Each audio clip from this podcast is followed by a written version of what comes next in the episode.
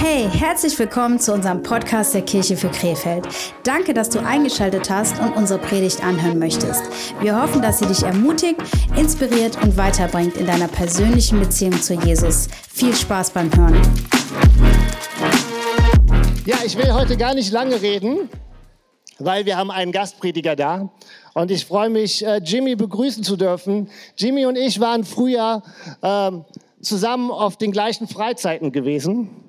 Er damals aus Bonn mit der Bonner Jugend, ich hier mit Krefeld. Und ich glaube, damals war es so, dass Jimmy nicht unbedingt das beste Bild von uns Krefelder hatte. Das war ganz lustig. Wir standen letztens bei der Bundeskonferenz zusammen, kannst dich erinnern, im September. Und irgendwie standen wir an einem Platz, wo wir nicht stehen durften. Auf jeden Fall kamen dann die Ordner und haben uns gebeten, wegzugehen. Und das Erste, was Jimmy sagt, kaum stehe ich mit den Krefeldern zusammen, kriege ich wieder Ärger. Also das ist irgendwas, was ihn eingebrannt hat. Deswegen habe ich gesagt, du musst jetzt auf jeden Fall mal kommen. Äh, aus Krefeld kommt auch Gutes, ja. Wir haben nicht nur Blödsinn im Kopf. Ähm, nein, aber wir, wir, kennen uns seit 20 Jahren oder sowas. Ich mag ihn total, ist ein total cooler Typ. Aber vor allen Dingen schätze ich auch äh, seine ja, seine Predigt, seine Art zu predigen. Er hat eine total gute Bibelauslegung, finde ich. Er hat einen Podcast, äh, Kontext ist King. Leider kommt in letzter Zeit gar nicht mehr so viel, Jimmy.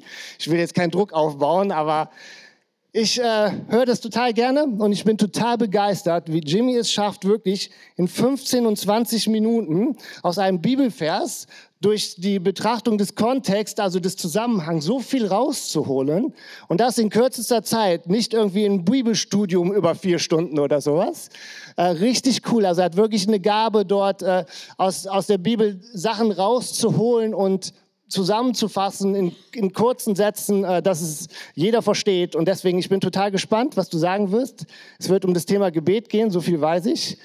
Und äh, lasst uns alle mal Jimmy mit einem fetten Applaus begrüßen. Ja, einen schönen guten Morgen. Ja, Krefeld, ne? also, ich glaube wirklich in der Geschichte von Nordrhein-Westfalen gab es keinen Jugendleiter, der öfter in die Leitung zitiert wurde als der Krefelder Leiter.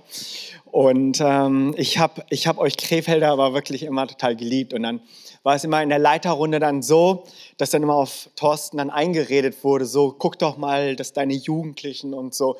Und er hatte immer nur so ein ganz müdes Lächeln so im Gesicht, so ein verschmitztes Lächeln. Ne? Und dachte ich so, aha, die Jugendlichen sind nicht das Problem, er ist das Problem. Und ähm, nein, aber so, so äh, sind wir, ja, über 20 Jahre unterwegs. Also irgendwie berührt das auch irgendwie so mein Herz, weil man ist so unterwegs, man lernt auch so viele neue Leute kennen, aber dann mit Menschen unterwegs zu sein, die man dann auch schon von damals kennt, das ist schon sehr besonders, ähm, weil es einfach nicht immer alle Menschen so zusammenbleiben und umso äh, schöner ist es irgendwie gemeinsam noch unterwegs zu sein. Und ja, uns verbindet ja auch die äh, Farben. Ne? Also nicht nur der Name Jesus verbindet uns, auch, auch die Farben schwarz-gelb. Ist das bei dir noch so? Ja, natürlich. natürlich ne? äh, weiß ich gar nicht. Ja, ich weiß gar nicht. Wir sind gar nicht so weit von Gladbach entfernt, ne? Ist das? Aber nee, hier vorne sagt er, nee, nee, hier sind alle schwarz-gelb. okay, alles klar. Ähm, der Herr segne euch, wenn ihr dann andere Farben habt. Ähm,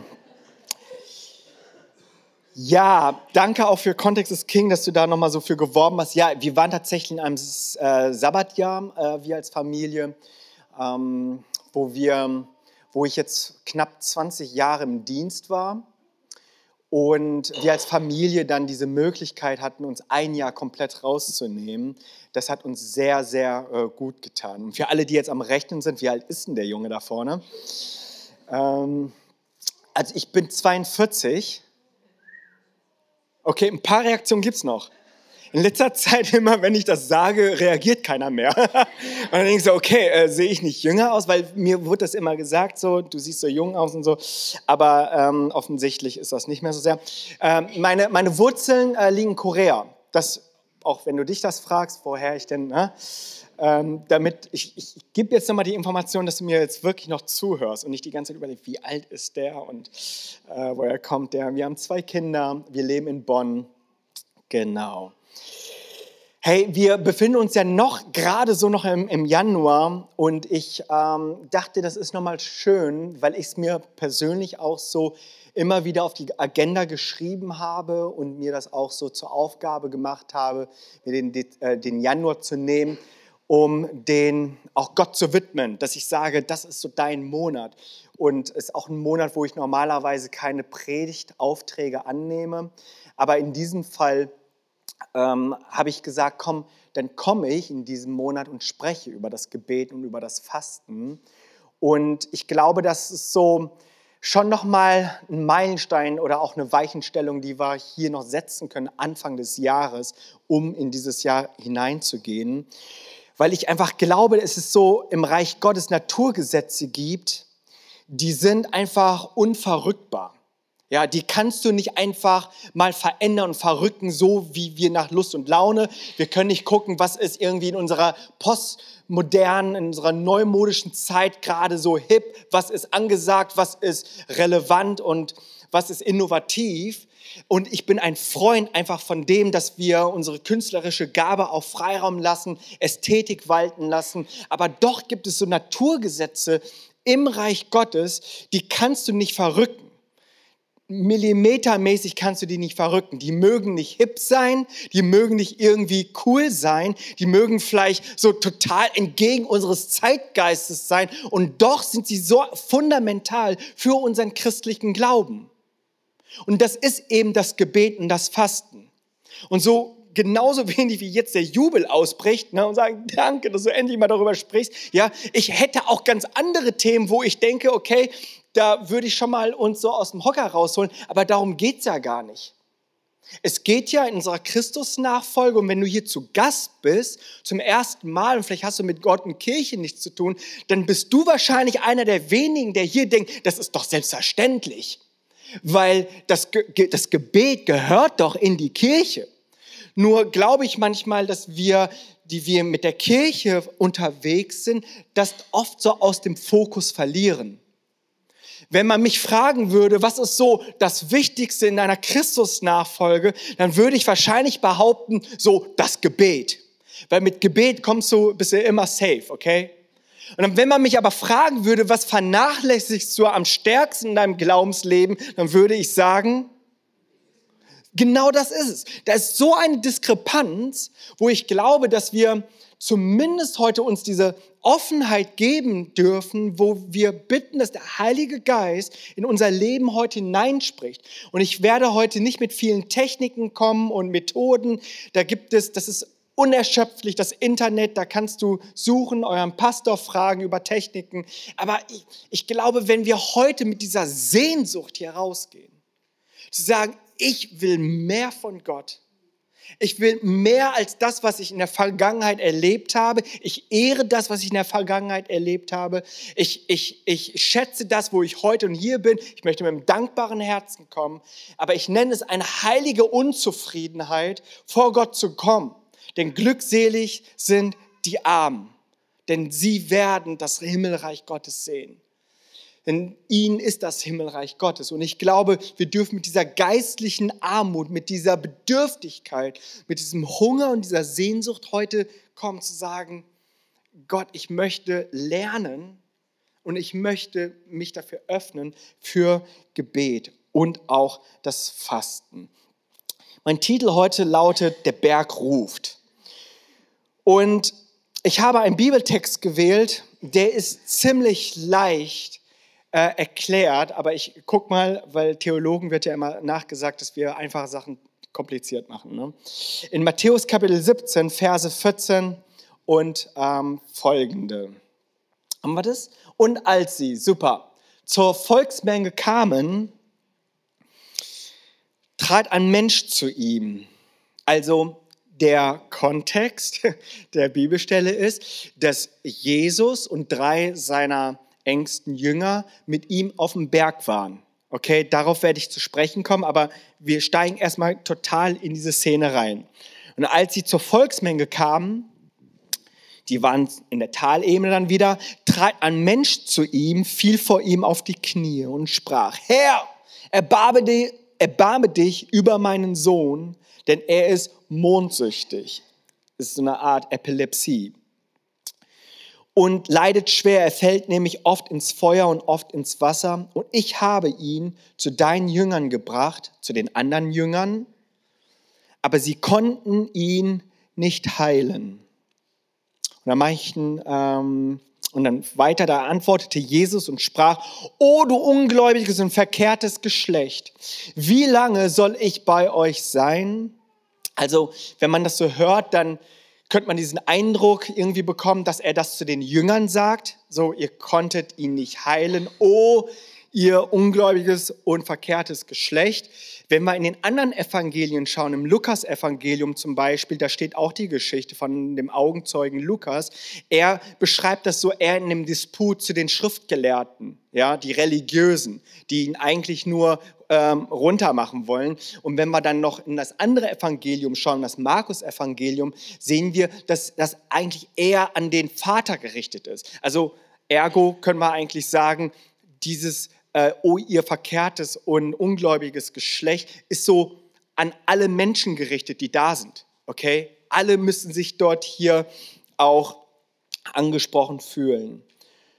Und er sagte, wie lange soll ich noch bei euch sein? Wie lange soll ich euch ertragen? Bringt ihn her zu mir. Ich mache einen Sprung dann jetzt in Vers 21. Aber diese Art fährt nicht aus, außer durch Gebet und Fasten. Also hier haben wir das so schwarz auf weiß, dass Gebet und Fasten hochgradig biblisch ist.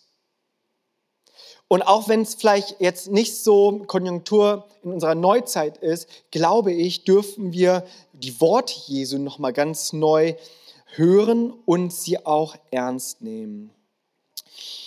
Der Kontext des Ganzen, ich sagte bereits, äh, die drei Jünger äh, befinden sich mit Jesus auf einem Berg. Petrus, Jakobus und Johannes mit Jesus zusammen. Und dieses Kapitel ist auch sehr bekannt unter dem Titel Die Verklärung Jesu. Habt ihr vielleicht schon mal gehört, okay? Wenn nicht, dann äh, steigen wir da mal ein in Vers 2. Und er wurde von ihnen verklärt und sein Angesicht leuchtete wie die Sonne und seine Kleider wurden weiß wie das Licht. Und siehe, es erschienen ihn Mose und Elia, die redet mit ihm. Also dieses Szenario, was wir hier auf dem Berg vorfinden, ist schon alles andere als natürlich. Das ist schon wirklich so das Höchste an Gefühlen, was du so an Ekstase, sage ich mal, erleben kannst. Weil du hast Mose, der ja schon lange tot ist, aber hier hast du einen aus dem Alten Testament, so den Repräsentanten des Gesetzes. Also ich weiß nicht, ob es einen größeren Alten Testament gibt als Mose. Vielleicht noch Elia.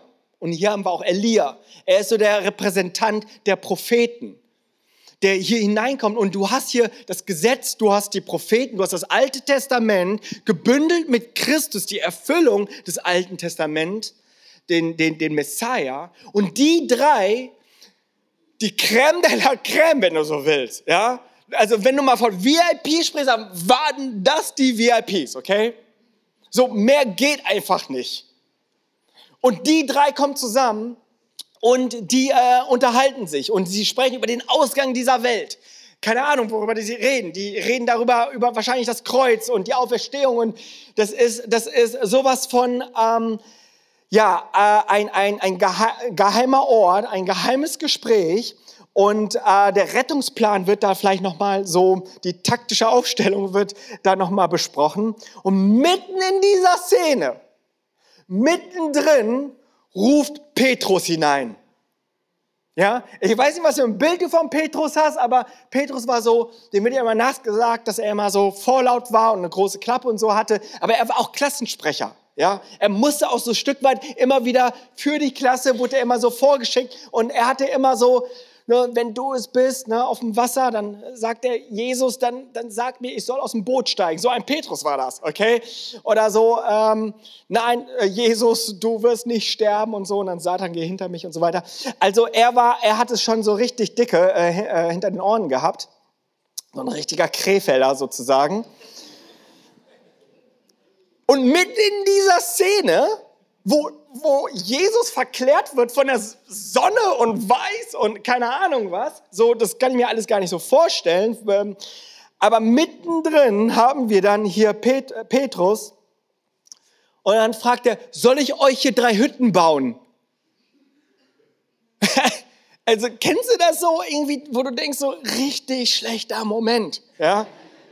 So, so überhaupt nicht angebracht. So out of context.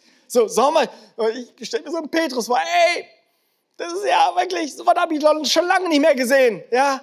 Soll ich euch drei Hütten bauen? Sagt mir einfach, wie ihr es haben wollt. Nebeneinander, gegenüber, übereinander. Ich, ich, ich organisiere euch das. Ja, Jakobus, Johannes, kommen. Wir kriegen das irgendwie hin als Fischer. Und dann denken die sich so, ja, ähm, wir platzen hier mal rein. Ich stelle mir das irgendwie so vor, Mose und Elia, die gucken so rüber und denken so, was ist das für ein komischer Typ? Und Jesus so, oh, oh, oh, ja, alles, alles gut, keine Panik, der, der gehört zu mir, okay? Der, auf auf diesen Stein werde ich die Gemeinde bauen. Okay, gut. Ähm, und, und keine Ahnung, wie sich das abgespielt hat, aber Petrus sagt hier etwas, das uns alle so total bekannt vorkommt. Wisst ihr, und zwar nämlich jener Punkt, wow, diese Atmosphäre, die will ich konservieren.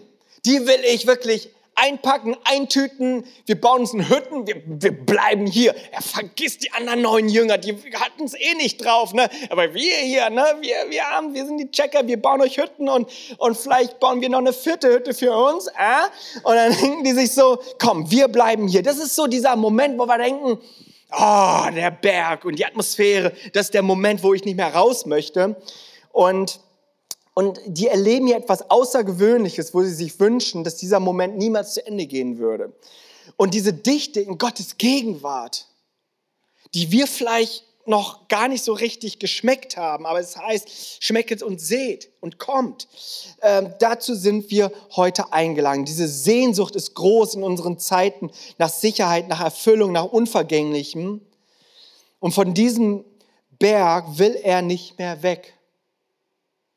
Es bedeutet, die Einladung, auf den Berg zu gehen, die ist erstmal da, weil nicht, weil etwas Religiöses dort auf uns wartet, Pflichten und, und Gesetze und Gebote, sondern die Herrlichkeit Gottes, die Gegenwart Gottes wo wir uns hinausnehmen aus diesem Weltlichen, aus diesem Tal, aus, aus dem werden wir gleich auch sehen, dass die ja da immer diskutieren. Irgendwie ist der Deutschland Weltmeister in Diskutieren. Ja, wir, wir haben das so richtig drauf. Und was hat man nicht noch alles für 80 Millionen Virologen auch, als wir dann mit der Covid und so und dann Weltmeisterschaft 80 Millionen Bundestrainer, weißt du so, wir, wir, wir, wir denken so, wir können das alles irgendwie selber, aber ich glaube, das ist so dieser Punkt, an diesen Berg zu kommen, ähm, auch an einen Punkt zu kommen, sich erfüllen zu lassen.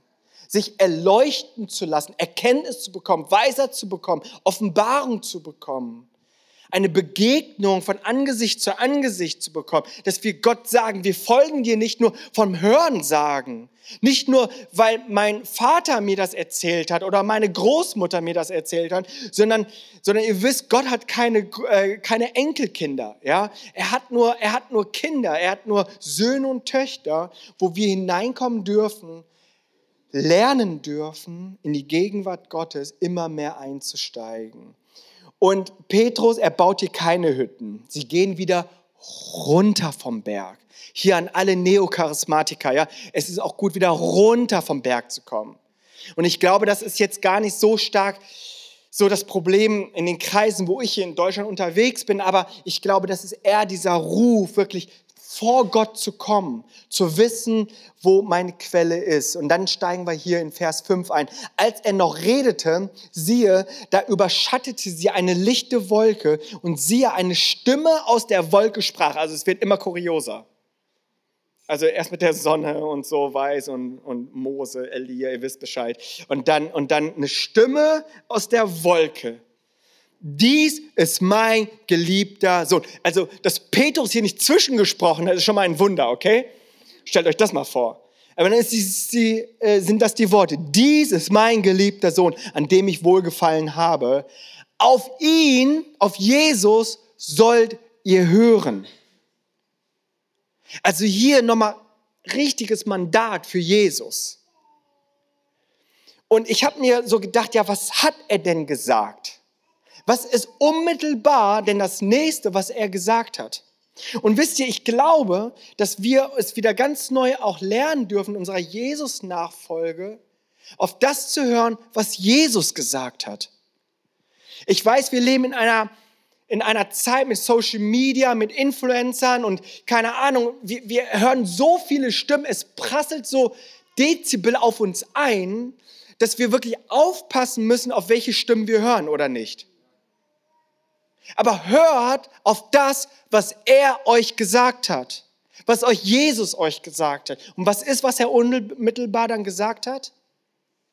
Diese Art fährt nur aus mit Gebet und Fasten. Also das war nicht nur so im Kleingedruckten, so in einer AGB, die sich sowieso niemand durchliest, sondern das war, das war wie so ein Banner, das so über, überschrieben ist in den, in den Wolken. Und ich glaube, dass das etwas ist, wo wir ganz neu uns seine Worte ernst nehmen dürfen.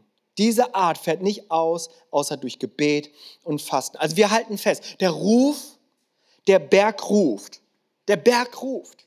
Und ich hoffe und ich wünsche und ich, ich bete, dass du, dass du nach Hause gehst und diesen Ruf hörst, auf den Berg zu steigen. Und natürlich ist das, ist das metaphorisch gemeint. Wenn du gerne irgendwo auf den Berg steigen willst, dann tu das. Habt ihr sowas? Nee, ne? Ja, ein Hügel, ein Hügel. Was auch immer, ein Berg voller Probleme wahrscheinlich.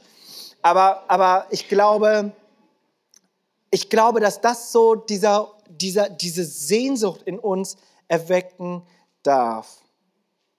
Und auch alle Macher unter uns, wir, wir machen sehr viel. Wir, wir sind sehr, sehr gut, Autos zu bauen. Ne? Dafür äh, ist irgendwie Deutschland ja weltweit bekannt.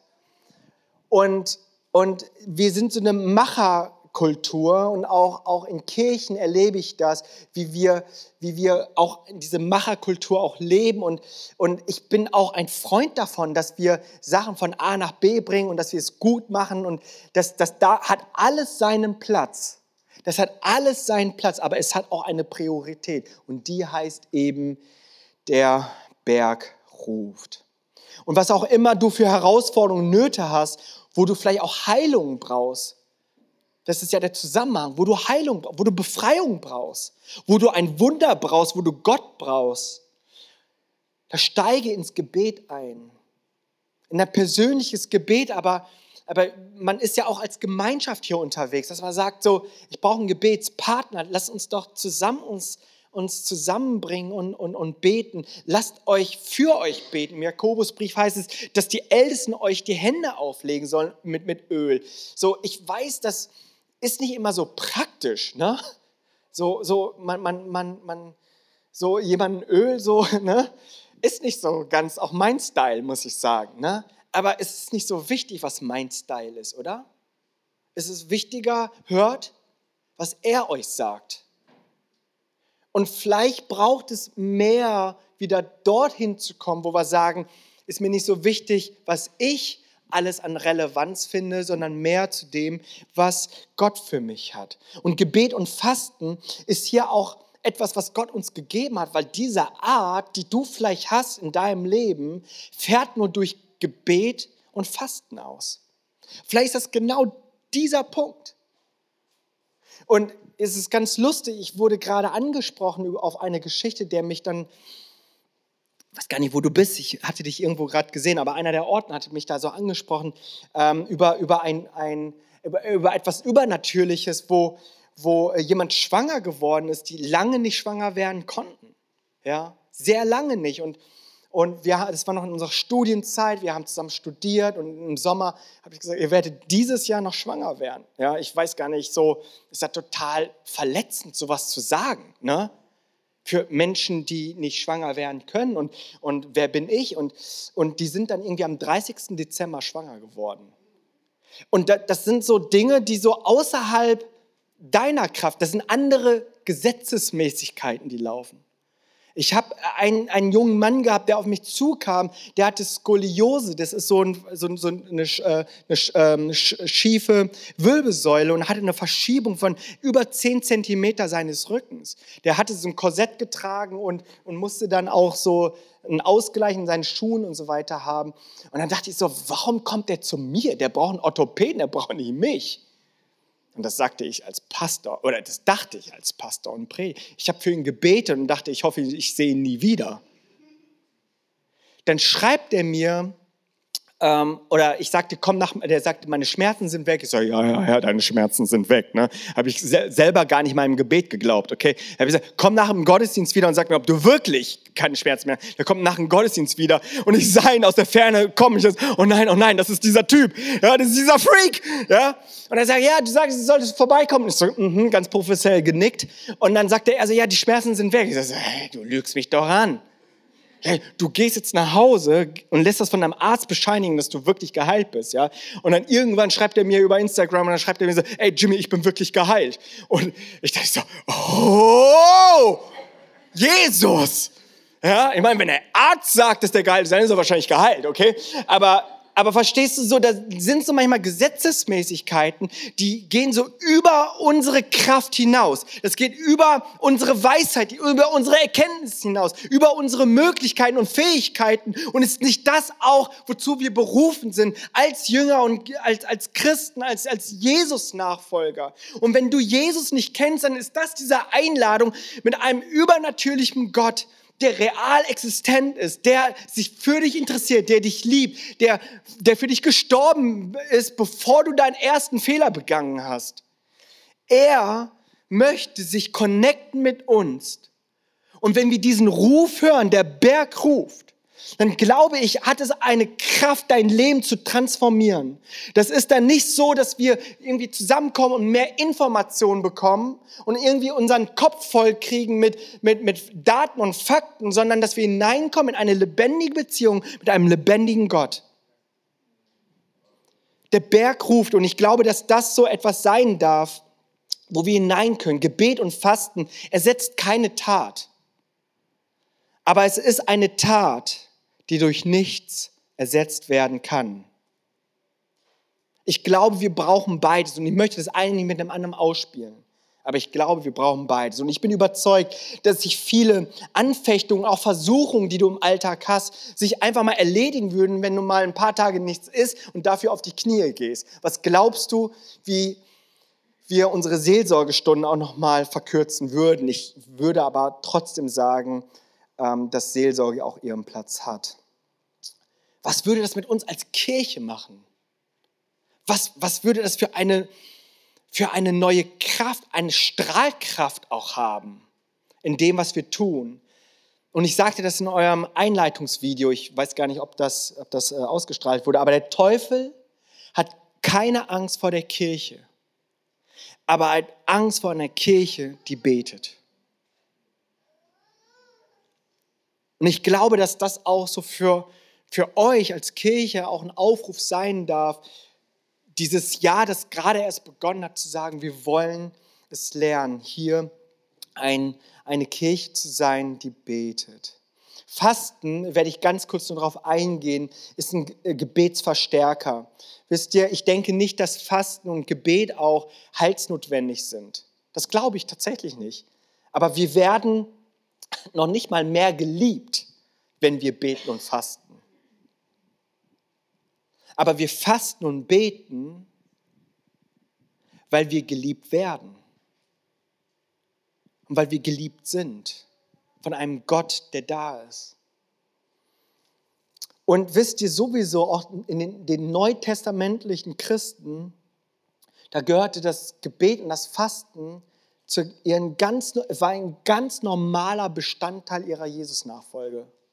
Das war nicht etwas Außergewöhnliches, das war nicht nur was für Pastoren und für die, äh, die das extrem irgendwie äh, verfolgen. Das war, das war ganz normal. Schaut mal, was Jesus hier sagt in Matthäus 16, Vers 17.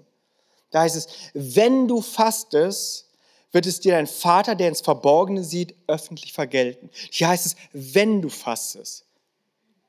Der heißt nicht, falls du fastest, sondern wenn. Also das war eine ganz normale ein ganz normaler Bestandteil ihrer Jesus-Nachfolge. Ich glaube, wir brauchen diese Bergmomente, oder? Wir brauchen diese Bergmomente. Wisst ihr, aber der Berg ist nicht das Ziel, das möchte ich uns auch noch mal sagen. Es ist ein Bergmoment, den wir immer wieder brauchen, aber das ist nicht das Ziel. Wisst ihr, die Herausforderungen im Alltag, die kommen schnell. Und natürlich nicht, weil wir nur beten und fasten, bedeutet es nicht, dass wir keine Herausforderungen mehr haben, aber es bedeutet, dass wir mit Gebet und Fasten unsere Herausforderungen überwinden. Der Berg ist nicht unsere Berufung. Unsere Berufung ist, im Tal zu sein, bei den Menschen. Hier haben wir diesen Missionsauftrag ähm, in Matthäus 28. Geht nun hin und macht alle zu Jüngern tauft sie auf den Namen des Vaters, des Sohnes, des Heiligen Geistes, lehrt sie alles zu bewahren, was ich euch geboten habe und so weiter. Aber das ist so die Mission, bei den Menschen zu sein. Der Berg ist sozusagen nur unser Ausgangspunkt. Das ist unsere Quelle. Und wir können nicht so, und wir können und sollen nicht Gutes, unmittelbare Gegenwart so in die Hütte festhalten, so wie Petrus es wollte, sondern es gilt es auch wieder vom Berg runterzukommen. Komm wieder runter vom Berg. Beides brauchen wir. Bergmomente und Talmomente. Wir brauchen beides. Aber ich glaube, wir leben so oft im Tal, dass, ich, dass dieser Ruf lautet, der Berg ruft. Jesus und seine drei erleuchteten Jünger, die kommen jetzt runter von, ihrer, ähm, von ihrem Berg. Und hier sind wir wieder bei unserer Bibelstelle, ja, dass sie in diesem Disput sind, dass dass die äh, heilen wollen und, und die, die Jünger und nicht heilen können. Und die Schriftgelehrten machen sich darüber lustig und sagen, sehe ich doch, äh, ihr könnt ja doch nichts. Und, und da antwortet Jesus und sprach, oh du ungläubiges und verkehrtes Geschlecht. Wisst ihr, verkehrtes Geschlecht, wenn du da in dem Ursprungswort reingehst, heißt es auch schielen. Das bedeutet, Jesus sagt hier, du ungläubiges und schielendes Geschlecht. Ja? Könnt ihr, wollt ihr mal ausprobieren? Ja, müsst ihr nicht. Könnt ihr auf dem Heimweg. Ein schielendes Geschlecht, das bedeutet, man hat den Fokus verloren. Man hat den Fokus im Leben verloren. Man steckt so sehr drin, man hat sich so vereinnehmen lassen in dieser Welt, dass wir den Fokus verloren haben. Und wisst ihr, Leute, es gibt Herausforderungen in einem bestimmten Ausmaß, da gilt es, den Fokus zu halten durch Gebet und Fasten. Und es gibt da auch keine Abkürzung. Da gibt es keine Abkürzung. Und wisst ihr, wenn ich so übers Fasten spreche, so ist ja eine Sache darüber zu reden, ne? Aber wisst ihr, ich, ich habe es mir zum Lebensstil gemacht wo ich gesagt habe, ich, ich, ich will Gebet und Fasten und das Fasten Teil meines Alltags machen. Und ich, ich weiß, dass das ein Thema ist, das wollen wir oft so überspringen. Und ich sage euch, ich liebe Essen. Ich liebe Essen. Ich bevorzuge koreanische Küche, ja, absolut. Aber ich bin auch für jede andere kulinarische Küche offen. So Tamil und so, das geht alles, äh, bin ich ähm, offen und ich, ich liebe es, aber ich glaube auch, alles hat seine Zeit. Ja? Und ich glaube, wir brauchen auch die Zeit zum Gebet und Fasten und sie darf uns nicht fehlen. Wusstest du, dass die allererste Versuchung, die wir haben in der Bibel, das war womit? Ja, war eine Frucht, kein Apfel, aber ja, die Frucht, ne? Ja, das war äh, interessant. Jesu erste Versuchung in der Wüste? Brot, ne? Ja. Das ist hochinteressant. Das ist hochinteressant, dass dass die Versuchung oft im, dann auch mit Nahrung in Verbindung steht. Israels erste Versuchung in der Wüste, als sie dann aus Ägypten raus, ja, Wasser und Nahrung. Das bedeutet, als Gott das Volk Israel rausgeführt hat aus Ägypten, hat er sie erstmal in eine Fastenzeit gebracht. Interessant, oder? Wir wollen auf dem Berg, weil jeder von uns in dieser Welt gefährdet ist, dass das Vertrauen und der klare Blick auf Gott geschwächt wird. Jeder von uns. Niemand ist immun dagegen und denkt so, I've got the power und du schießt dich hier durch die Gegend und denkst so, ich habe hier ein paar, drei Leiterschaftsprinzipien, ein paar Methoden und so und keine Ahnung und denkst, du schaffst es. Ich glaube, wir sind alle, alle gefährdet in dieser Welt, in diesem Leben, diesen klaren Blick zu verlieren. Und das ist der Aufruf. Der Berg ruft. Zurück zu den Wurzeln, zurück auf die Knie. Lass uns gemeinsam aufstehen. Ich habe uns zwei Fragen mit, zwei Fragen mitgebracht. Die zwei Fragen. Die kannst du dir einfach mitnehmen für dich. Ähm, ich habe gesehen auf eurer Webseite, Webpage, dass ihr auch so euch in kleinen Gruppen trefft. Ähm, die, die Fragen könnt ihr euch mitnehmen. Und zwar erstens, wann willst du auf den Berg? Ich glaube einfach, wenn, wenn du weißt, dass das richtig ist, wenn du, wenn du spürst, dass sich etwas dahin drängt, dann mach das fest. Mach das fest. Wann möchtest du auf den Berg? Kannst du eine Uhrzeit nehmen äh, in einem Tag, wo du sagst, okay, an diesem Tag möchte ich. Was ist das für ein Wochentag, wo du sagst, okay, an diesem Tag könnte ich es mir leisten, wirklich von Nahrung, auf Nahrung zu verzichten? Wann willst du auf dem Berg? Und meine zweite Frage lautet, wen nimmst du mit auf dem Berg? Weißt ich glaube, wir sind, es ist gut, dass wir dort gemeinsam unterwegs sind. Gemeinsam statt einsam. Ich glaube, dass da diese Zweierschaft, dass das einfach etwas sehr Kraftvolles hat, auch in Rechenschaft zu stehen dem anderen gegenüber. Und das sind so diese zwei Fragen, die ich uns mitgeben möchte. Und ich möchte jetzt äh, gerne auch nochmal beten.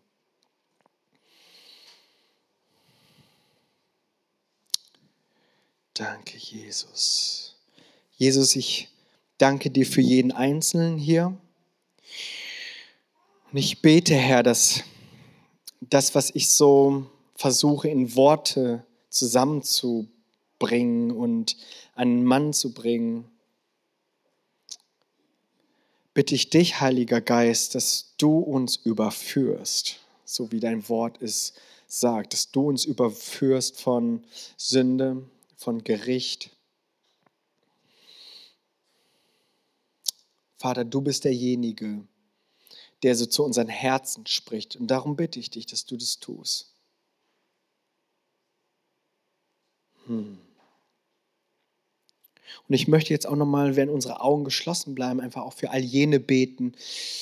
Du bist vielleicht hier und du hast keine Beziehung zu Gott, du kennst ihn nicht, du, du bist hier vielleicht einmal mitgeschleppt worden, hast eine Einladung, aber du weißt ganz genau, dass du einen Gott in deinem Leben brauchst, der dir deine, deine Schuld vergibt, deine Vergehen vergibt und dich einlädt, ein Leben mit Jesus zu führen. Und so wie, Thorsten das am Anfang gesagt hat, dass er dein Leben sieht durch die Brille Jesu Christi. Und vielleicht bist du hier und sagst, ich, ich weiß nicht, wo ich meine Ewigkeit verbringen werde, aber ich brauche einen Gott, der mich mitnimmt in seine Ewigkeit. Und das ist die Einladung von Jesus, der das für dich getan hat der extra gekommen ist auf diese Welt als Mensch, deine menschlichen Sünden auf sich genommen hat, gestorben ist am Kreuz, auferstanden ist. Und es das heißt nun, jeder, der an Jesus Christus glaubt, wird ewiges Leben haben. Wenn du heute Morgen hier bist und sagst, ich weiß nicht, wo ich meine Ewigkeit verbringen werde, ich, ich brauche einen Gott in meinem Leben, ich brauche eine Vergebung, eine Versöhnung in meinem Leben, ich brauche diese Verbindung zwischen Gott und mir. Und ist es einfach meine Frage, gerade jetzt, wenn unsere Augen geschlossen bleiben, deine persönliche Entscheidung, diese gerade zu treffen. Und wenn du die gerade triffst, dann darfst du mir mal ein Handzeichen geben. Einfach als Zeichen, dass ich einfach sehe, dass es gerade hier jemand gibt, der diese Entscheidung trifft. Deine Hand heben bringt überhaupt nichts, aber wenn das dein Herz ist, deine Herzensentscheidung ist, dann darfst du das gerne auch kenntlich machen. Gibt es da jemanden, der sein Leben Jesus anvertrauen möchte? Jesus, ich danke dir für jeden Einzelnen hier in diesem Raum. Ich danke dir für so viele Töchter und Söhne Gottes, Herr. Und ich danke dir, Jesus, für jeden, der so das gerade in seinem Herz bewegt, diesen Schritt zu tun. Vater, wir danken dir, dass du ein guter Gott bist. Vater, wir preisen dich, Herr, und wir geben dir alle Ehre. Vater, wir danken dir, dass du uns auf dieser Welt nicht alleine gelassen hast, sondern dass du aufgefahren bist und dass du uns diesen Beistand, diesen Heiligen Geist gegeben hast. Und ich bete, Herr, dass wir alle, alle ganz neu diesen Hunger und diese Sehnsucht danach spüren, mehr von dir. Wir wollen mehr von dir, Herr. Danke, Vater, dass du es bist, der uns so einlädt in deine Gegenwart. Und so segne ich jeden Einzelnen in deinem heiligen Namen. Amen. Wir hoffen, die Predigt hat dir gefallen und wird dir weiterhelfen. Wenn du mehr über uns als Kirche erfahren möchtest, solltest du unbedingt in einen unserer Gottesdienste kommen. Alle Infos dazu findest du auf unserer Internetseite kirchefürkrefeld.de oder du folgst uns auf Instagram. Wir würden dich sehr gerne kennenlernen. Bis dahin, ciao!